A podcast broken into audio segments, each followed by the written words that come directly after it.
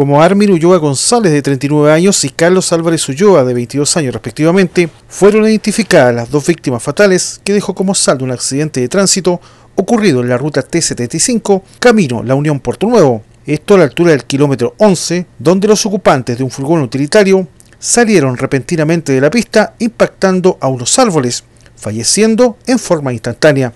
Las causas del fatal accidente aún no han sido precisadas, según el teniente de Carabineros, Jorge López. Carabineros toma conocimiento de un accidente de tránsito que tendría como resultado final el fallecimiento de dos personas. Esto ocurrió en la ruta T75 alrededor del kilómetro 11. Por causas que se investigan, se logra determinar en primera instancia que el vehículo era conducido a una alta velocidad desde Puerto Nuevo en dirección hacia la Unión, perdiendo el control del móvil el conductor y chocando contra un árbol y posteriormente cayendo una, a una cuneta. Finalmente, los cuerpos de las malogradas víctimas fueron trasladados hasta el Servicio Médico Legal de Valdivia y este lunes serían entregados a sus familiares. Desde la provincia del Ranco para el complejo radial Sago informó Leonardo Hernández.